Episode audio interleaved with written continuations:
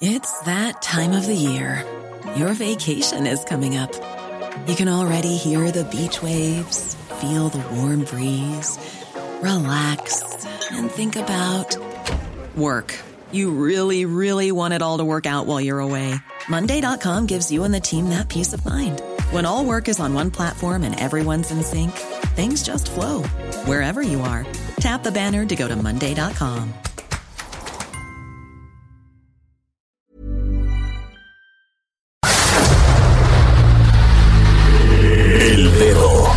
la llaga. Había una vez un mundo en el que nadie creía. Un país de historias inexplicables. Una nación con personajes asombrosos. Santo Tomás tenía razón. Hay que ver para creer. El México increíble, las verdades que duelen, la voz de los que callan, el dedo en la llaga. Infórmate, diviértete, enójate y vuelve a empezar. El Heraldo Radio presenta El Dedo en la Llaga con Adriana Delgado.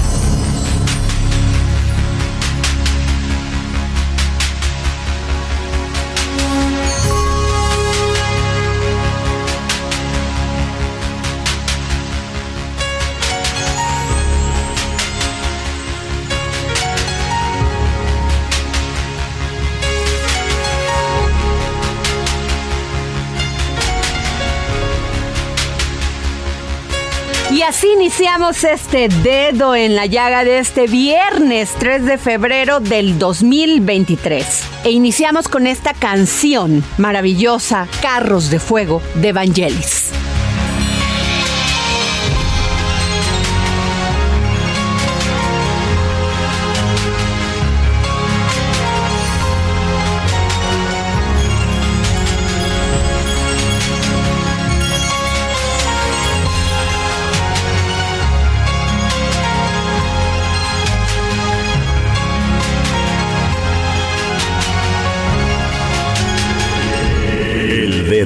En la Llaga.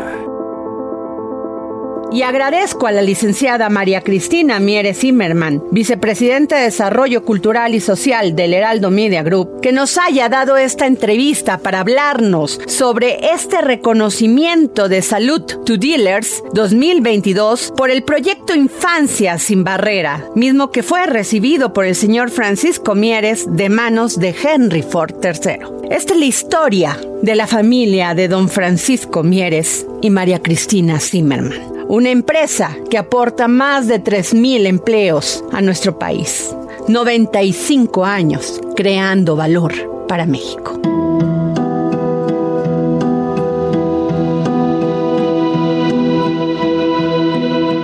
Y me da muchísimo gusto recibir en los micrófonos del dedo en la llaga yo siempre le digo, nuestra jefa Cristina, ella es una persona sumamente generosa y humilde que además en sonroja cuando lo digo. Eso habla de su gran humanidad. Pero déjenme decirles que el grupo Andrade obtuvo el reconocimiento de Salud to Dealers 2022 por el proyecto Infancia sin Barreras, mismo que fue recibido por el señor Francisco Mieres de manos de Henry Ford III. ¿Y cuál es la importancia de esto? Es por eso que le pedí a María Cristina Mieres Zimmerman, vicepresidenta de Desarrollo Cultural y Social del Heraldo Media Group, que nos hablara de este gran grupo que nació hace 95 años.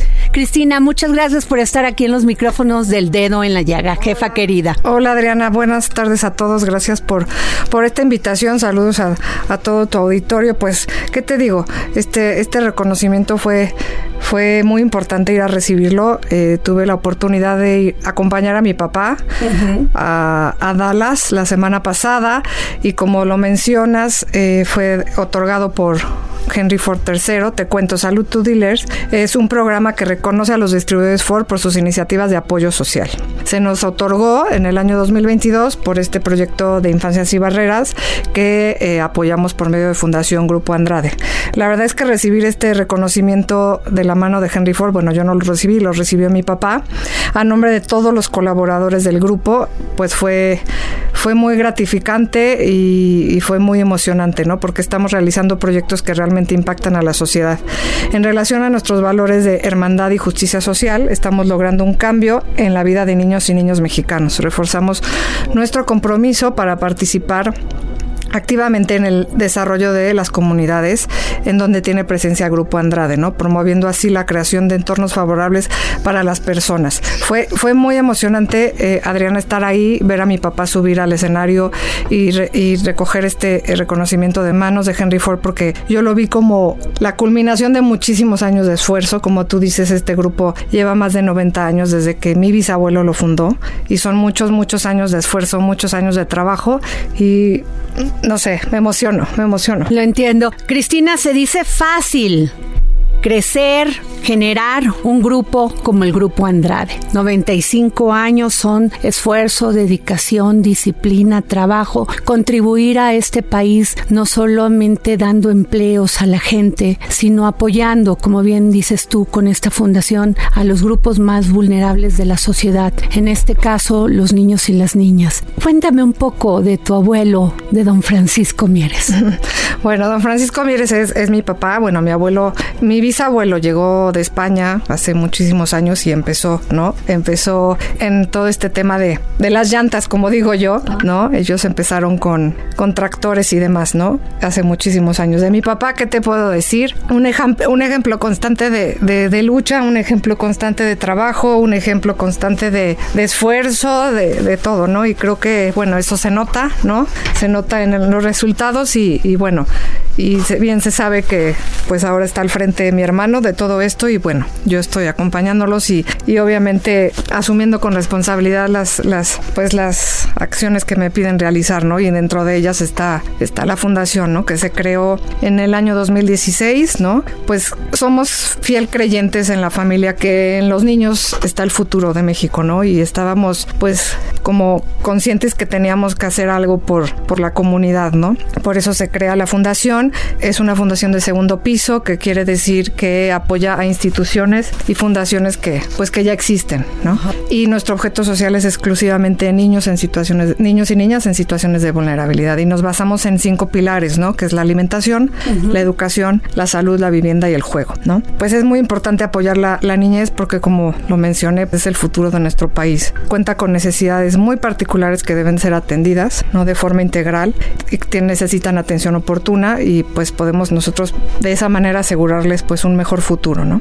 Cristina, tú has tenido varias acciones en esta fundación porque además te veo emocionarte, que eso me llena el corazón este, cuando estás hablando y se ve detrás de ti una gran educación, una gran disciplina, un gran esfuerzo, una familia que ha contribuido a que este país crezca y como lo repito, dando empleo, confiando en las personas, porque todas las personas que trabajamos en el grupo Andrade, pues nos ayudan, hacen una cadena de valor. Y, y, este punto es muy importante, los niños y las niñas de este país. Hay muchísimos niños, niñas que sufren violencia, que están en una pobreza terrible, que no tienen condiciones de salir adelante. Tú has visitado estos centros. ¿Qué te dice? Pues mira, eh, Adriana, a lo largo de estos años, pues hemos logrado, pues con muchísimo esfuerzo, la verdad, formar una red de organizaciones de la sociedad civil que dedican sus esfuerzos en la atención de la problemática social, mayormente pobreza extrema, rezago educativo, abandono parental, madres privadas de la libertad, violencia, como tú lo mencionabas, discapacidad y cáncer infantil. La verdad es que haber ayudado o estar ayudando a más de 40 instituciones y impactar a más de 4 mil niños se dice fácil, como dices tú, pero no. Lleva muchísimo esfuerzo, eh, escalón por escalón, minuto a minuto, todo cuenta. Cada paso que damos es un logro, como el sorteo que hicimos ayer, por ejemplo, que fue un éxito gracias a todos los que participaron. Y te quiero mencionar el programa de voluntariado de los colaboradores del grupo, porque eso uh -huh. lo acabamos de institucionalizar este año, uh -huh. un programa que se llama Ponte la camiseta, en donde invitamos, porque claramente nada es obligatorio, invitamos a los más de 3.000 colaboradores del grupo a que se unan a cualquiera de las instituciones a las que ayudamos de cualquier manera, de cualquier manera. Y para mí es muy, muy importante eso porque pues es gratificante estar en un grupo, como tú dices, que genera empleos y que gana dinero y que está creciendo, gracias a Dios, por el esfuerzo de mucha gente atrás, pero pues es importante saber que el grupo al que pertenece se preocupa por la comunidad. No nada más es generar dinero, sino es preocuparte por la comunidad, preocuparte por el, el desvalido, preocuparte por el de al lado. Y pues se me hace una irresponsabilidad ser afortunado y no hacer nada, ser afortunado y no ayudar, ser afortunado y no voltear al de al lado y sobre todo en nuestro caso hablando de niños, ¿no? Yo agradezco muchísimo a todos los colaboradores porque este año se vio impresionante el aumento de manos, el aumento de corazones, el aumento de almas que tuvimos hacia la fundación. Es impresionante cuando tú pides ayuda y la gente te la da. También es importante comunicar porque la gente quiere ayudar y no sabe cómo. Así es. Entonces, bueno, aquí está la fundación abierta para todo mundo. Eh, nosotros felices de, de recibir, obviamente, aportaciones económicas, pero yo siempre he dicho que no es lo más importante. Obviamente sin el dinero, pues lamentablemente no se podrían hacer muchas cosas, pero es importante las manos, es importante el corazón, es importante el alma para estar ahí con estos niños y ayudarlos porque las necesidades son infinitas. Nunca acabamos. Cristina, poca gente sabe que tú eres una fiel apoyadora, impulsora de las mujeres. Creaste un suplemento en el Heraldo de México impreso que además se transmite no solamente en radio, sino también en televisión, que se llama Mente Mujer, donde todos estos, a veces este camino difícil de brincar barreras de las mujeres, no solamente por la equidad, la igualdad y en contra de la violencia de las mujeres. Cuéntanos de este suplemento porque de verdad las mujeres te tenemos, te tenemos mucho que agradecer. Pues mira, como tú lo dices, eh, creamos este suplemento Mente Mujer con el único objetivo de visibilizar a todas las mujeres que nadie ve, valga la redundancia, pero pues que nadie ve, ¿no? Nosotros en ese suplemento hablamos de absolutamente todas las mujeres, desde la que es bombero, desde la que es doctora, desde la que barre la calle, desde la que es CEO de una gran empresa, desde la que es mamá, y así lo ha decidido y muy respetable, desde la que es jugadora de fútbol, es bailarina, es todas, todas, todas. Las tratamos de exponer, tratamos de darle valor a su trabajo para que la gente eh, pues aprecie y, y, empecemos a tener un lugar diferente, uh -huh. Adriana, en la sociedad, porque tú como yo, pues al ser mujer, sabes las diferentes eh, situaciones difíciles o complicadas a las que nos enfrentamos en la vida laboral y en la vida no laboral, uh -huh. en todas.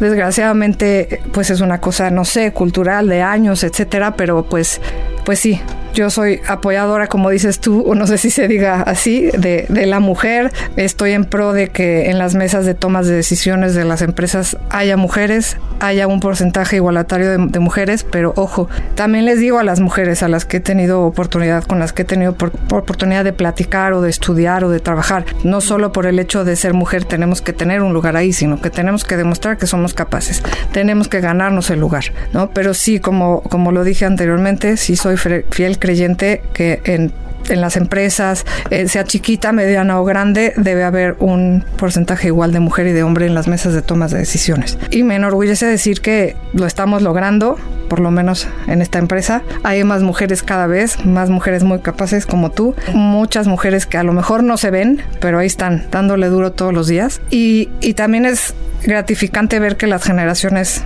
venideras, las de abajo, traen otro chip completamente. Tú tienes una hija que sé que es súper trabajadora y exitosa en lo que hace. Yo tengo otra que viene con fuerza, tengo sobrinas, tengo todo. Y, y, creo que ahí vamos. No sé, si se, no sé si se resuelva el tema cuando estemos viejitas, pero nuestro granito de arena estamos poniendo, ¿no? Y no es, y no es, ojo, eh, no es estar en, en la ecuación para quitar a los hombres, para nada. Como yo digo, nosotros les aprendemos muchísimo a los hombres, pero ellos también nos pueden aprender a nosotros. Por naturaleza somos diferentes y tenemos que complementarnos somos complementarios, no somos, no nos quitamos unos a otros. Eso es lo que quisiera que muchos entendieran. Cristina Mieres Zimmerman, si regresáramos en el tiempo y tuvieras 14 años, ¿qué valores te llegan a la mente de tu madre, de tu padre? Uf, pues mira, como tú dices, muchos valores me inculcaron mi, mi, madre y mi padre. Fueron unos, unos grandes, grandes padres, ¿no? Mi mamá fue una gran madre dedicada 100% a mi hermano y a mí. Mi papá igual, trabajador, a morir. Pero si me remonto a mis 14 años, híjole, qué difícil. ya, Tomar la decisión de que vas a estudiar. Pues no, la verdad es que yo volvería a estudiar lo que estudié. Me encantó estudiar lo que estudié. Eso, eso la verdad no. Pero te puedo mencionar coherencia, ser muy coherente en lo que haces y en lo que piensas. La familia primero, antes que nada, ¿no? Eso está clarísimo. Em, perseverancia, trabajo duro, nada es fácil, nada, nada te lo regalan, nada.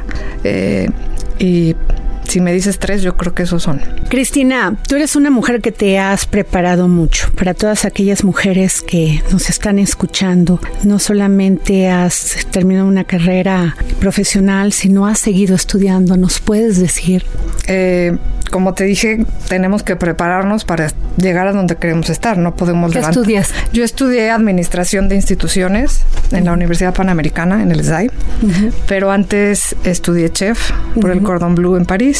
Luego hice una maestría en periodismo gastronómico en Madrid. Luego eh, hice el AD2 del IPADE, de la Escuela de Alta Dirección. Y también hice pastry chef por el Instituto Culinario de Nueva York. Y pues en eso estoy. y eso ha llevado a que hayas impulsado tanto la gastronomía en México y es este proyecto tan exitoso que se llama GastroLab, no solamente que aparece en el Heraldo Televisión, sino también en el Heraldo Impreso. ¿Cómo es que llegas a esto? Porque además rescatas la cocina de México. Exacto, pues en realidad es ahí donde empezó todo, ahí donde surgió la magia, cuando pues cuando la familia compra pues la marca del Heraldo levanto la mano y, le digo a Ángel, mi hermano, pues no hay nada de gastronomía, vamos a hacer algo, es realmente lo que es mi pasión, o lo que es mi, formación profesional. Me dijo, por supuesto que sí, literal me dijo, haz lo que quieras. Entonces con mi prima, que está aquí, Rafaela, creamos GastroLab con el simple objetivo de enaltecer la gastronomía. Ese fue nuestro simple objetivo. Y la verdad es que una cosa nos llevó a la otra y pues gracias a Dios te puedo decir o puedo presumir de buena manera que GastroLab es la plataforma gastronómica más vista en el país porque creo que el éxito es que nos enfocamos en el objetivo principal, que era enaltecer la gastronomía. Hicimos al lado muchas cosas que muchas sin desmeritar otras plataformas gastronómicas o otra gente que se dedica a eso. Hicimos al lado muchas cosas pues banales que no tienen sentido. Nos fuimos directo al grano buscando a las personas que realmente tienen pasión sobre la gastronomía y intentamos comunicar o enseñar a través de otras personas que se han unido a nuestro equipo al público realmente lo que es la gastronomía, eh, realmente las bases, e inculcar un poco a la gente y, y tratar de que esa gente tenga ese mismo amor por la, por la cocina y aparte la gastronomía tiene una parte increíble que si lo pienso, pues va aunado a lo que te comenté de los valores de primero la familia, porque alrededor de la mesa pasa todo en una casa. Alrededor de la mesa de la cocina o del comedor o de donde estén compartiendo el desayuno, la comida o la cena, pasa todo. Es el lugar más importante de, de la casa, el departamento, la hacienda, la casa de fin de semana, eh, eh, todo. Es el lugar donde pasa todo. Entonces es como darle un poco de sentido a todos estos valores que me han enseñado. Cristina, eres madre, eres profesionista, eres esposa. Las mujeres a veces eh, estamos empezando a educarnos cómo compartir nuestros tiempos, cómo organizarnos. No es fácil, pero sin duda los proyectos como Mente Mujer, Gastrolab, esta fundación que has impulsado, te requiere tiempo y por otro lado, tienes unos hijos maravillosos, una hija que es una gran escritora, tienes una familia hecha, organizada y además amorosa. ¿Cómo se logra esto? Qué difícil pregunta. Pues con mucho trabajo, la verdad, tú lo sabes, ¿no? Como dices, soy mamá de tres hijos, de tres adolescentes, soy esposa, soy hija, soy hermana, soy amiga, soy prima, como cualquier mujer que nos esté escuchando. Y no está fácil, ¿no? No está fácil compaginar estas actividades con una vida laboral activa como gracias a Dios llevo yo, ¿no? Pues se logra, creo yo, no, y no, no descubro el hilo blanco y, seguramente habrá quien lo hace mejor que yo, pero con muchísima disciplina y con muchísimo enfoque y con muchísima prioridad, porque como te repito, para mí lo primero es la familia, entonces yo a las 3 me voy a mi casa y me convierto en mamá. Estoy en mi casa, obviamente trabajo desde, desde mi casa, pero pues mi prioridad son mis hijos. Mis hijos están en la, en la adolescencia, están a dos minutos de no necesitarme, pero pues tengo que estar ahí. Entonces toda la mañana trabajo y trato de pues realizar mis tareas lo mejor, lo mejor posible y de tratar de ir, ir sacando pendientes y de ir realizando los proyectos que están en puerta, ¿no? Pero yo te diría que con muchísima disciplina, con muchísimo orden y con muchísima coherencia, porque si tú tienes bien tus prioridades y bien tu, tu pirámide en orden, pues creo que una la lleva a la otra y a la otra y puedes realizar las tareas. Claramente me equivoco, claramente llego tarde a comer, claramente ya comieron todos, pero como les pasará a todos, a, todas las que nos escuchan, este, pero bueno, pues ahora sí que día a día, paso a paso, paso a paso y escalón por escalón, que también te pasará a ti. Y bueno. Cristina, yo quisiera, y no solamente yo, sino todos quienes trabajamos en el grupo Andrade, que nos hablaras más de tu padre, Francisco Mieres, María Cristina Zimmerman. Pues mira, no sé, no sé qué decirte. Bueno, sí sé, más bien, no sé si me dé tiempo. Eh, mi padre, eh, una persona que desde temprana edad se quedó a cargo de una familia y de, y de una empresa, ¿no? En crecimiento. ¿Qué edad tenía? Cristina? 18 años. Cuando mi abuelo muere, mis tíos más pequeños, y pues eh, Ford Motor Company le dijo, pues con la pena te vamos a quitar tus, las concesiones, no sé en ese momento cuántas eran. Y mi papá dijo, ¿qué? No, para nada, y se metió. Yo digo que fue una persona que no tuvo adolescencia, porque a los 18 años se metió de lleno al negocio familiar y sacó adelante a mi abuela con mis tres tíos que estaban muy chiquitos. Eh, eso, eso lo hace ser, o lo hizo ser una persona dura por fuera, pero por dentro, el mejor corazón que puedas conocer. Eh, conoce a mi mamá a los, me parece que 23 años, en una fiesta. Y mis tíos cuentan que en el momento que la conoció, les dijo, con ella me voy a casar. mi mamá no quería bailar. y mi papá, como buen perseverante, le dijo, pues me siento aquí hasta que bailes conmigo y pues bailó con él, obviamente, y se casaron. Tres años después me parece algo así. Eh, mi mamá, también la mayor de cuatro hermanos, con una vida difícil porque también mi abuelo murió cuando ella tenía tres años.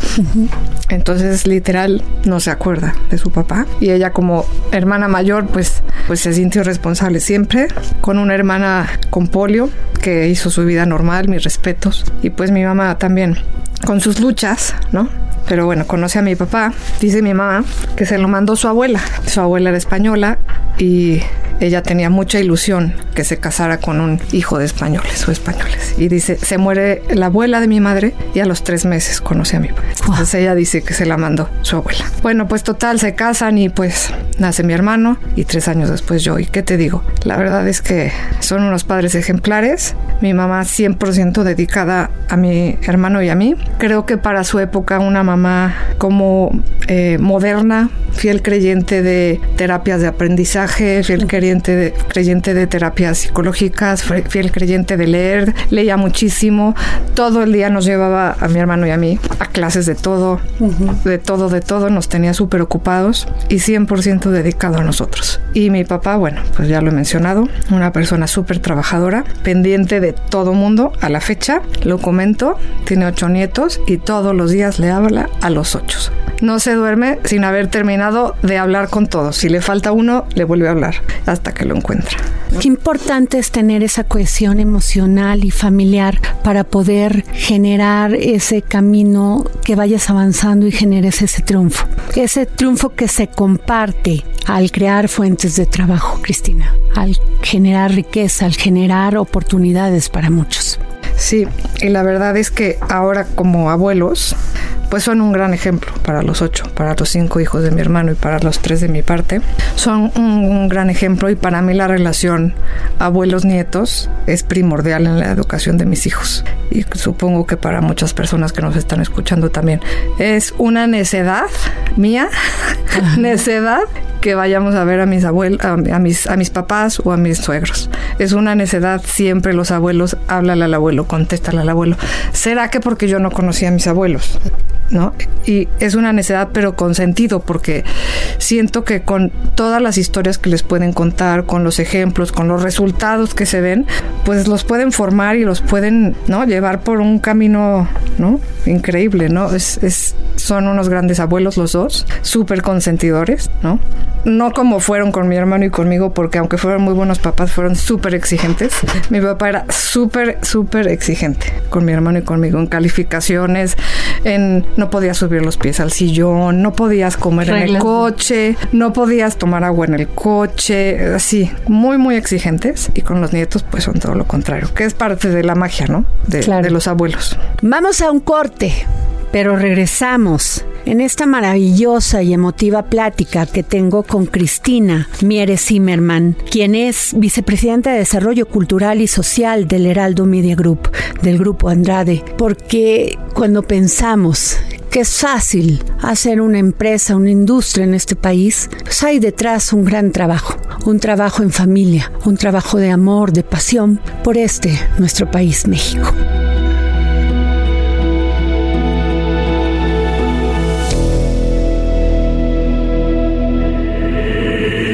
En la llaga.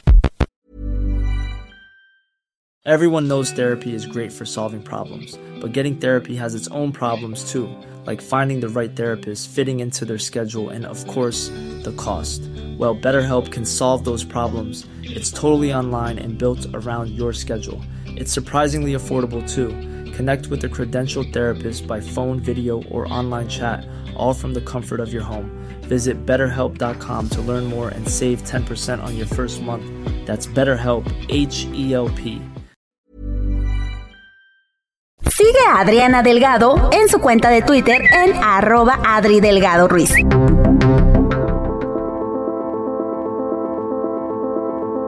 Regresamos aquí al dedo en la llaga y seguimos platicando con María Cristina Mieres Zimmerman, vicepresidenta de Desarrollo Cultural y Social del Heraldo Media Group, por este verdadero reconocimiento de Salud to Dealers 2022 por el proyecto Infancia sin Barreras que se le otorgó al señor Francisco Mieres de manos de Henry Ford.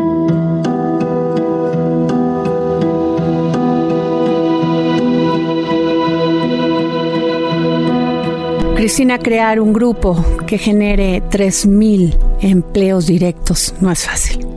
No, no es fácil, Adriana, y yo me siento muy afortunada de haber tenido la oportunidad de estar aquí o de tener la oportunidad, porque tampoco te lo mencioné, que los 10 primeros años de mi vida de mamá me dediqué 100% a mis hijos, por convicción propia y porque gracias a Dios lo pude hacer. Y, hace seis años empecé a, trabajar aquí directo en, el grupo, muy agradecida con mi papá y con mi hermano, porque me dieron la oportunidad y me, y me asignaron ciertas tareas y me asignaron ciertos proyectos que gracias a Dios van caminando. Y pues no se dice fácil, mucho trabajo de muchos años atrás, de mucha gente, eh, de, muchos colaboradores, muchos altibajos, muchos, muchos fracasos, muchos, muchos desencuentros, pero muchos aprendizajes, creo yo. Y, y, agradezco públicamente a mi papá y a mi hermano, pues por darme la oportunidad, ¿no? Y, y bueno, vienen, vienen detrás, vienen detrás las generaciones futuras y como yo digo, hay que dejar la escalera puesta, bien puesta, para que puedan subir y seguir este legado que pues somos ya la cuarta generación, mi hermano y yo, y Dios quiera, puedan seguir, ¿no? Los que vienen abajo con profesionalismo, como yo les digo a mis hijos se tienen que preparar mucho, estudiar mucho y estar a la altura, ¿no? Porque bueno, pues allá afuera no está fácil, ¿no? Eso les digo. Pues muchas gracias, María Cristina Mieres Zimmerman, vicepresidenta de Desarrollo Cultural y Social del Heraldo Media Group y de Grupo Andrade. Muchas gracias por esta entrevista, no solamente emotiva, sino escuchar escuchar en, en voz de una mujer triunfadora, disciplinada, de lucha, que además pues es parte del día a día de las mujeres en este país. Gracias. No, gracias a ti Adriana por tan emotiva entrevista, no me la esperaba, la verdad, pensé que iba a ser algo más serio, pero bueno, soy, soy muy chillona y soy muy emotiva y me gusta, me gusta que la gente sepa lo que hay detrás, ¿no? Que no nada más, pues somos un logo o una empresa, somos personas. Eso que acabas de decir, qué importante. Somos personas que luchamos todos los días, como todos, que tenemos cosas buenas, cosas malas, defectos, eh, cualidades y que lo que queremos es hacer de este país un país mejor. Por eso estamos aquí, luchando y trabajando todos los días, ¿no? Nuestro compromiso sigue, siempre lo he dicho, y por eso lo único que pensamos es en el bien del país y, y hacer cada vez las cosas mejor, ¿no? Muchas gracias, Cristina. Gracias.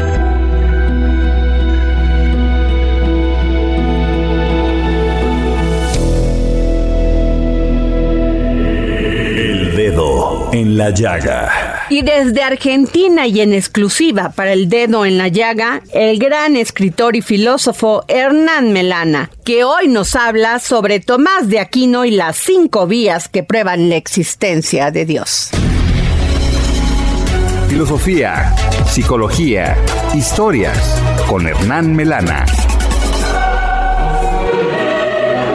Hola Adriana y oyentes del dedo en la llaga. Hoy vamos a hablar de Tomás de Aquino y las cinco vías para probar la existencia de Dios. Tomás de Aquino nació en el año 1225 en Rocaseca, al norte de Nápoles. Cruzó sus primeros estudios en una abadía de Montecassino y luego se matriculó en la Universidad de Nápoles, donde ingresó en 1243 a la Orden Dominicana. A fines de 1273 tuvo una experiencia mística que no está muy clara a nuestros ojos, pero que cambió para siempre su manera de ver al mundo.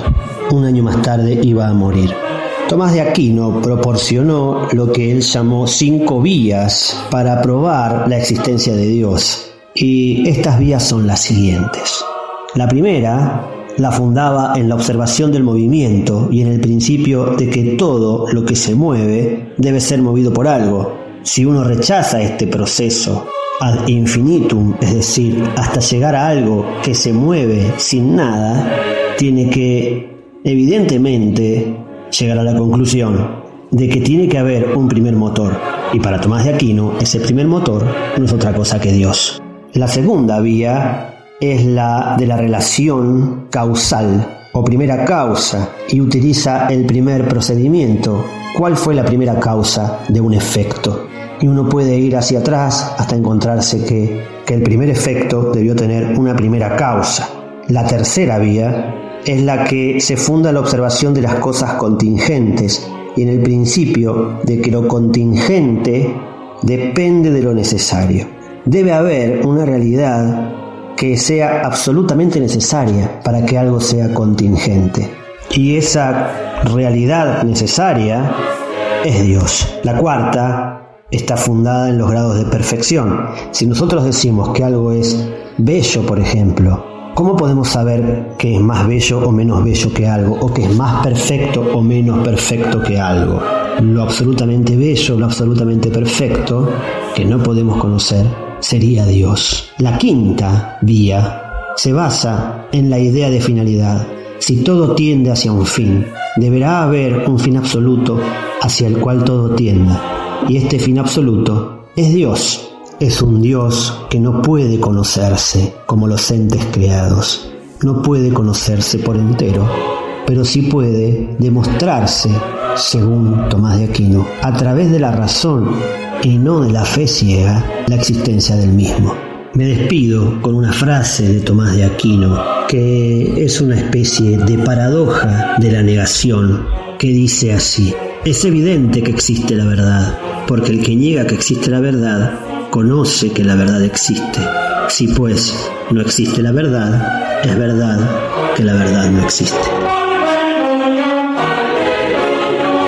Viernes, viernes, viernes con el historiador Ignacio Anaya, que hoy nos presenta en sus cápsulas del pasado la constitución de 1917 en el resto del mundo. Cápsulas del pasado con el historiador Ignacio Anaya.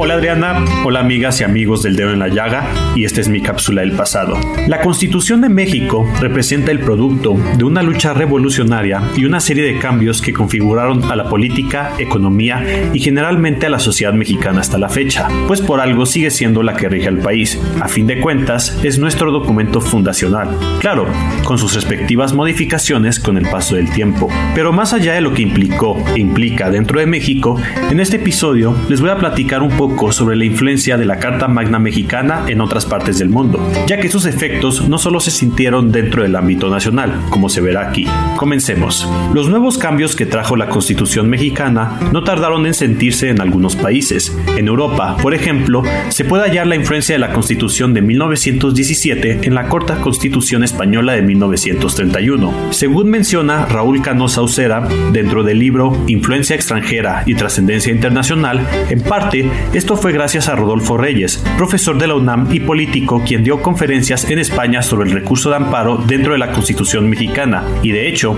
esta fue citada en el discurso de inauguración de la presentación del proyecto de Constitución en España. En Latinoamérica figuró con relevancia la Constitución mexicana de manera directa e indirecta, dentro de los procesos constitucionales de algunos países. En el caso de Centroamérica, por ejemplo, según apunta el investigador Jorge Carpizo, quien retoma a los autores de la Torre Villar y García La Guardia, la Constitución mexicana de 1917 influyó en el juicio de amparo, la cuestión laboral y la agraria dentro de esta región.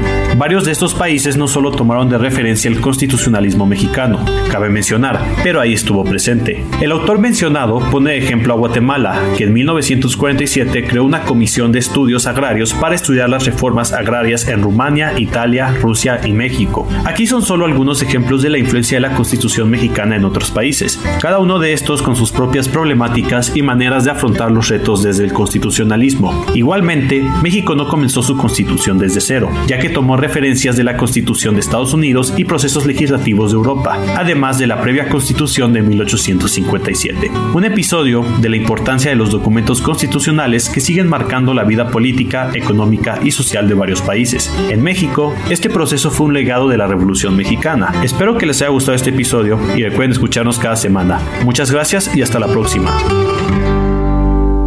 Libros, libros, libros con Exxon a la milla, que hoy nos habla de este maravilloso thriller, Las niñas salvajes, de la joven escritora y activista Mai Ayamonte. Libros, libros, libros, con Exxon a la milla.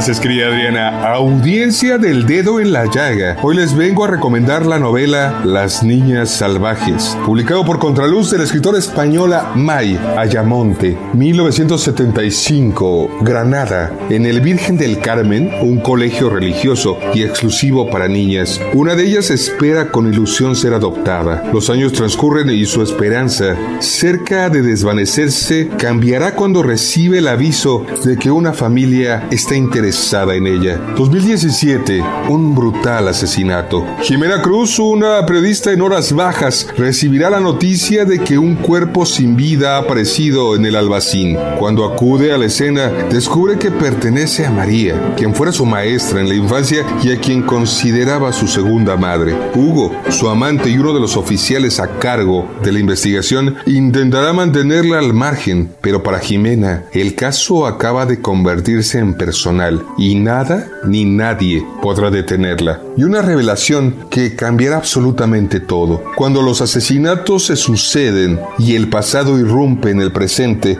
los secretos que se creían enterrados salen a la luz y las vidas de todos los personajes que transitan esta novela cambiarán, cambiarán para siempre. Descubran, queridos radioescuchas del dedo en la llaga, la novela más ambiciosa de Maya Yamonte y adéntrense en un thriller extremo que los mantendrá en el vilo hasta que el desgarrador final llegue. Queridos radioescuchas del dedo en la llaga, un ejemplar de Las Niñas Salvajes para la primera persona que escriba al Twitter Adri Delgado Ruiz. Muchas gracias Adriana y hasta la próxima. Y por favor, cuídense mucho.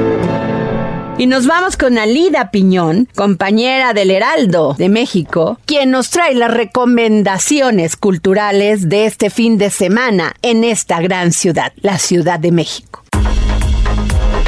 Hola Adriana, ¿qué tal?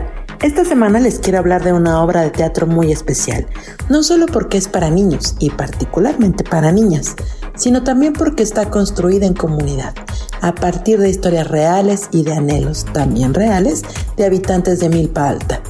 Empiezo por contarles que en 2018 la compañía Astillero Teatro realizó una serie de talleres en esa alcaldía al sur de la Ciudad de México para iniciar o concretar proyectos artísticos. En las sesiones de trabajo se creó una cercanía con la comunidad y se tuvo un acercamiento a las costumbres locales, lo que permitió a los integrantes de este colectivo conocer la problemática de la violencia de género en esa zona. Así, Astillero Teatro empezó a trabajar con la compañía comunitaria Teatro Tosquil, integrada solo por mujeres, interesadas en gestar un cambio social y cuya finalidad es rescatar la pérdida del idioma náhuatl y preservar la cultura de la zona. A partir de ese trabajo conjunto nació la obra de teatro Nahuala, que narra la historia de Yolitzin, una niña de 9 años de edad que debe enfrentar a su abuelo Seferín, representante del entorno patriarcal, para iniciarse como Nahual, algo que en el imaginario popular de la zona solo está destinado a los hombres. En este proceso, Pancha, su abuela, y Concha, su mamá, serán fundamentales. Y es que la abuela Pancha ha ocultado por años que es una nahuala, por miedo a la represión de la comunidad, que tacha a las mujeres que conocen de hierbas medicinales como brujas, locas o libertinas. Pero al ver que Yolitzin cada día va siendo disminuida a una condición de tristeza y sumisión, toma valor y decide enseñar lo que sus ancestros le transmitieron, el conocimiento, el misticismo y la espiritualidad. La obra fue escrita y es dirigida por Osvaldo Valdovinos, con las actuaciones de María Teresa Dalí, Itzel Casas, María Zoraida, el propio Osvaldo y Daniel P. Vázquez.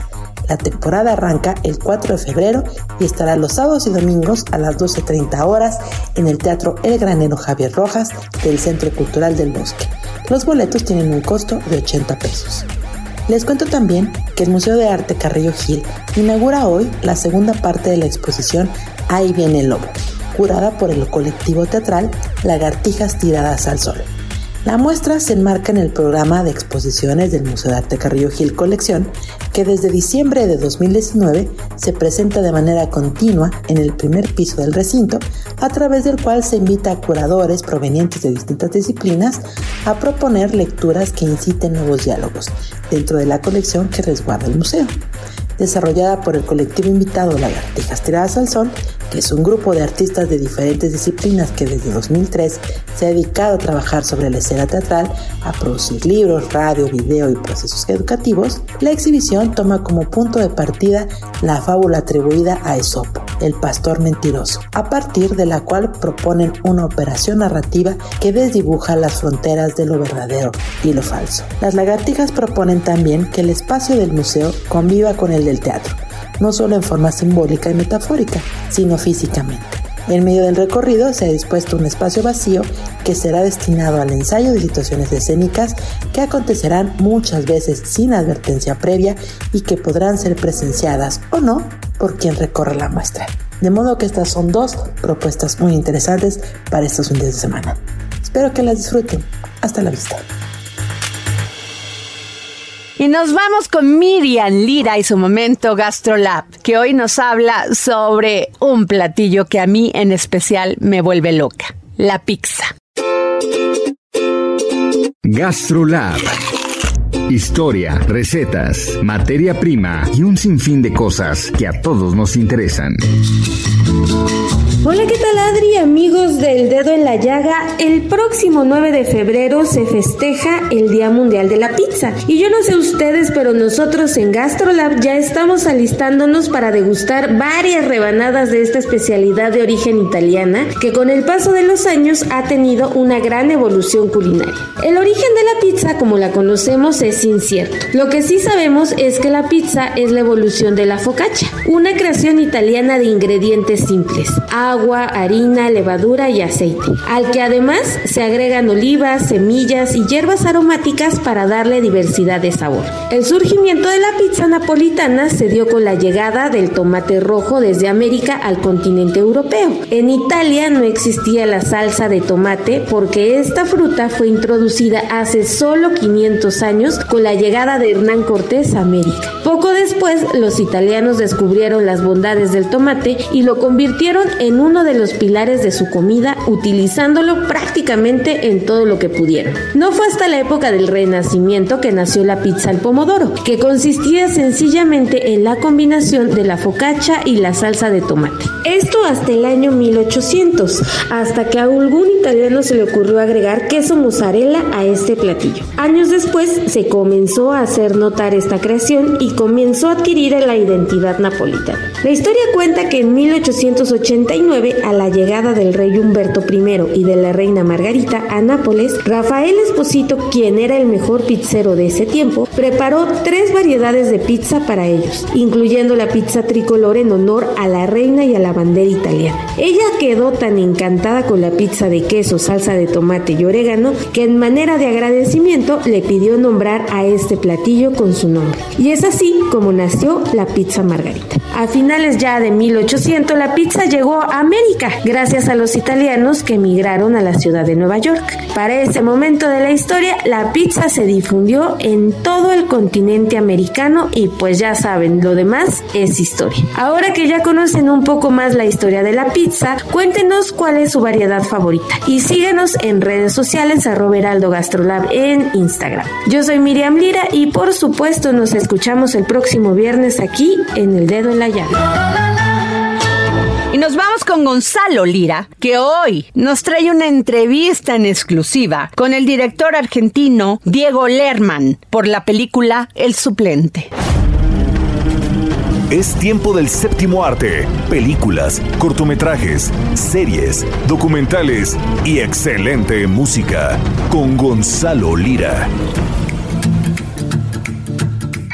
Hola, ¿qué tal Adri? Muy buenas tardes a ti y a toda la gente que nos escucha por aquí por el dedo en la llaga. Yo soy Gonzalo Lires, viernes, y esta semana les voy a mandar al cine porque se estrena una película bastante interesante. Se trata de El Suplente. El Suplente es una película argentina de Diego Lerman, un director que pues ya, ya tiene una carrera interesante, pero que fue precisamente con, con esta película, con El Suplente, que se dio a notar aún más. Estrenada eh, apenas el año pasado, la película formó parte del Festival de Cine de Toronto, formó parte del Festival de San Sebastián, además de que cuenta con, con un elenco que incluye, por ejemplo, a a este actor chileno, Alfredo Castro, que pues es una eminencia dentro de el cine latinoamericano. El suplente es la historia de un maestro sustituto, de un maestro suplente, que se empieza a involucrar demasiado en las vidas de sus alumnos, lo que podría sonar como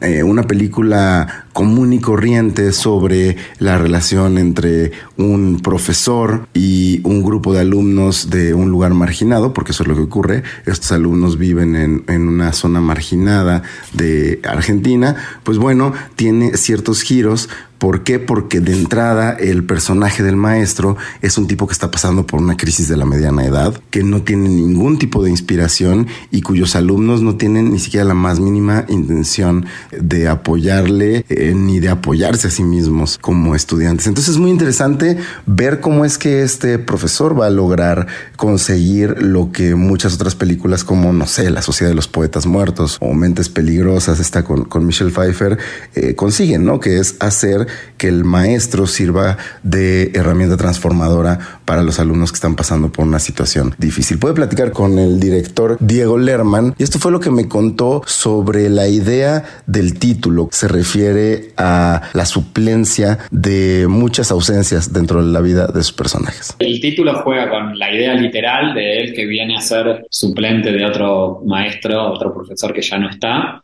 con este lugar que vos decís de suplir otras características, que está bueno que lo veas porque no, muchas veces se menciona esa arista, y con un tercer lugar que es como de estar más, si querés, futbolístico, ¿no? Como sentirse suplente y pasar a ser titular, como este lugar de crisis total, de, donde se derrumban todas las certidumbres. Un poco es un personaje que entra en crisis y que a partir del, del quehacer con estos chicos en esta aula va, va también desanudando su propia crisis y encontrando un lugar de afirmación. Ahí está Adri, eso que escuchamos fue al director Diego Lerman, que como lo decía, dirige El Suplente, una película que ya encuentran en las salas de cine de nuestro país. Búsquenla, eh, seguramente está en menos salas que cualquier película de superhéroes o blockbuster o nominada a los Oscar, pero créanme que vale la pena darle una buscada si lo que quieren es ver un cine distinto, con mensaje y que de alguna forma logra transformar más allá de la pantalla también a la audiencia y generar buenas conversaciones que se pueden llevar hasta la sobremesa. Que tengan un excelente fin de semana. Adri, yo me despido. Nos escuchamos la próxima semana. Bye. Y nos vamos para conocer del deporte. ¿Y quién más que Roberto San Germán? Roberto San Germán y los deportes, al estilo del dedo en la llaga, con Adriana Delgado.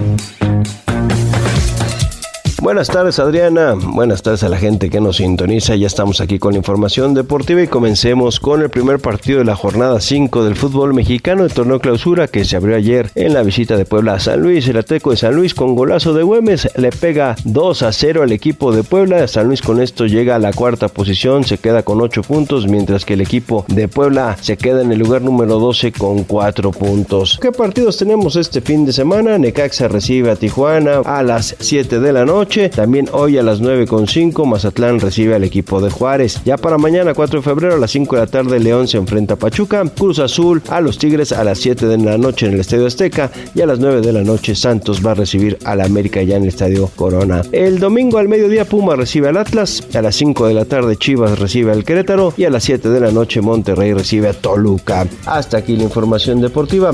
Yo soy Roberto San Germán. Me despido de ti Adriana y de nuestros Radio Escuchas.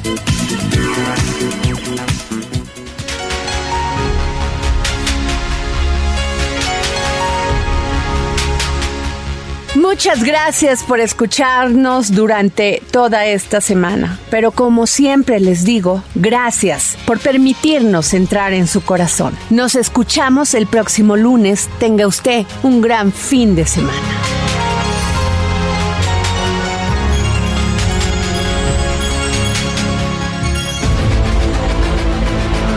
El Radio presentó El Dedo en la Llaga con Adriana Delgado.